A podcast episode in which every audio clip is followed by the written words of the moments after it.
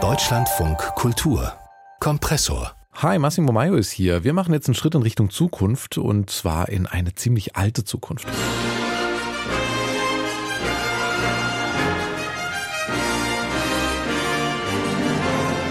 Ja, ist schon ein paar Jährchen her, dass das hier so richtig nach großer Zukunft klang. Star Trek.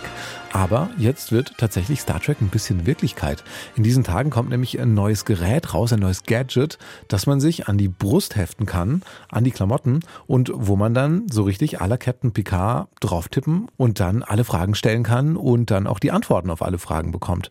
Bei Star Trek hieß dieses Ding Com-Badge, also Kommunikationsbadge und das neue echte Gadget heißt AI-Pin. Und die Macher von diesem AI-Pin, die sagen, das wird die große Zukunft, das wird das Smartphone ablösen. Ist das das wirklich so oder ist das nur Science-Fiction-Spielerei? Wie das zusammengeht, wie genau Technologieentwicklung und Science-Fiction zusammenhängen, das bespreche ich mit der Autorin und Literaturwissenschaftlerin Berit Glanz. Hi Berit. Hallo. Wie ging es dir denn, als du äh, diesen AI-Pin gesehen hast? Kennst du das Gefühl auch, dass man sämtliche Innovationen äh, schon kennt und schon gesehen hat? Ja, weil man immer denkt, ah, jetzt lebe ich in der Zukunft. Ne? Also ich, ich kenne das auch schon seit einigen Jahren, dass immer, wenn irgendwas Neues passiert, denke ich, ah, jetzt ist Sci-Fi. Aber ich hatte das auch schon vor zehn Jahren, als Google Glass kam. Da habe ich auch gedacht, oh, jetzt ist Science Fiction.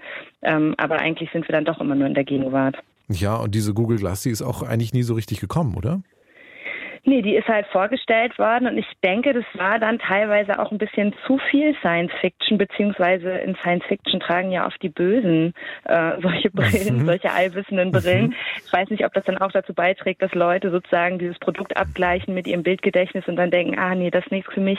Kennst du noch andere Beispiele? Wie sehr sind denn also diese, diese Tech-Firmen und die großen Zukunftsdesigner tatsächlich von Science Fiction beeinflusst und inspiriert? Also es ist auf jeden Fall so, dass Science Fiction schon ganz lange beeinflusst, was in Science passiert. Ne? Also wir haben das mit Star Trek ja zum Beispiel, dass ganze Bücher dazu geschrieben werden, welche Star Trek-Fiktionen es dann tatsächlich wirklich in die Wissenschaft geschafft haben. Also der Einfluss ist da natürlich in beide Richtungen. Also es zirkuliert so, ne? Neue, neues Wissen aus der Wissenschaft geht dann wieder ein in die Welten, die gebaut werden in Science Fiction. Aber das, was sich in Science Fiction ausgedacht wird, inspiriert eben äh, dann auch wieder äh, das, was entwickelt wird.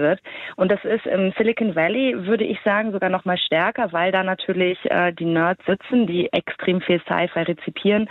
Und das sieht man auch in dem, was entwickelt wird. Und es gibt ja auch Beispiele dafür, dass zum Beispiel, also das bekannteste Beispiel ist vermutlich das sogenannte Metaverse, was ja direkt aus dem Roman kommt und wo dann eben was aufgenommen wird und dann setzen wir das jetzt mal um. Und ist das Ideenarmut? Also kann man sagen, ah, das ist ja eigentlich sollten die sich doch äh, was ganz eigenes ausdenken oder ist es gezielte Suche in Science-Fiction-Welten, weil das dann eben bekannte Welten sind und die Leute dann schon diese Bilder im Gedächtnis haben? Also es ist mit Sicherheit nicht so, dass irgendjemand da sitzt und alle Science-Fiction-Romane der letzten 100 Jahre liest und sagt, oh, was können wir jetzt noch mal Neues bauen? Aber es ist bestimmt schon so, dass wir halt ein kulturelles Gedächtnis haben, was beeinflusst ist von den Fiktionen, mit denen wir eben umgeben sind, also den Filmen, den Serien, den Romanen und so weiter und wie die sich Zukunft vorstellen. Und das beeinflusst natürlich das, was wir uns denken können oder was wir uns vorstellen können und dann auch das, was wir ganz konkret umsetzen. Ähm, also ob das jetzt Ideen Armut ist, ich, ich weiß es gar nicht. Es ist halt eher so eine wechselseitige Inspiration. Mhm.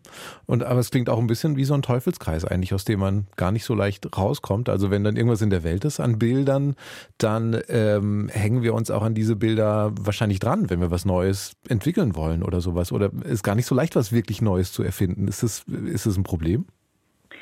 Also es ist auf jeden Fall so, was man daraus ablesen kann, ist natürlich, dass die Ideen, die wir uns machen in den Welten, die wir bauen, also in den Fiktionen, dass die Einfluss haben auf die Realität. Und wir uns deswegen natürlich überlegen müssen, was für Welten wollen wir eigentlich erzählen? Sind es dystopische Welten? Sind das utopische Welten? Was für Ideen vom Zusammenleben tun wir in unsere Fiktion? Weil das eben Einfluss hat in der Realität. Ein Teufelskreislauf ist es nicht. Ich glaube, es ist einfach unvermeidlich, mhm. weil eben einfach immer Ideen aus Fiktion zirkulieren in die Realität und die in der Realität Realität äh, werden Dinge entwickelt, die dann eben die Fiktion inspirieren. Das ist ja eigentlich auch erstmal total toll, dass wir eben diese große Kreativität haben, uns Welten auszudenken und manches davon wird dann Realität. Das heißt, du würdest wirklich sagen, es wäre, äh, also könnte ein Weg sein, sich weniger dystopische Science-Fiction-Geschichten auszudenken, sondern äh, selber, naja, also eben eher äh, sich Positives auszudenken, weil das dann wieder in die Welt zurückstrahlt. Also das ist, glaube ich, die Verantwortung, die man hat, wenn man Fiktion produziert. Dass man halt Welten baut, von denen man vielleicht sich gut oder von denen man möchte, dass sie in 20 Jahren Realität werden. Und da, da funktioniert das äh, kollektive Gedächtnis auf jeden Fall nicht, dass man sich das Negative merkt und dann weiß, ah nee, das, ich weiß, äh, ich habe schon gelesen, dass das alles hier nur in Unheil führt. Deshalb lassen wir das einfach sein.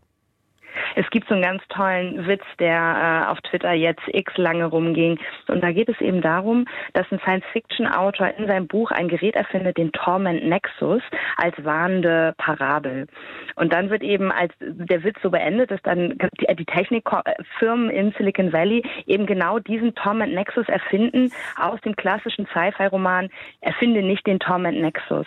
Und das ist eben ja gar nicht so selten der Fall, dass wir in der modernen Technologie Dinge wiedererkennen, kennen, die wir schon aus Sci-Fi-Romanen kennen, die eben total äh, dystopisch sind und gruselig, die aber dann plötzlich umgesetzt werden. Und damit hängt dann zusammen, dass manche von uns eben auch nicht nur Freude empfinden, wenn sie sowas wie diesen AI-Pin sehen, sondern auch schon ein bisschen Grusel.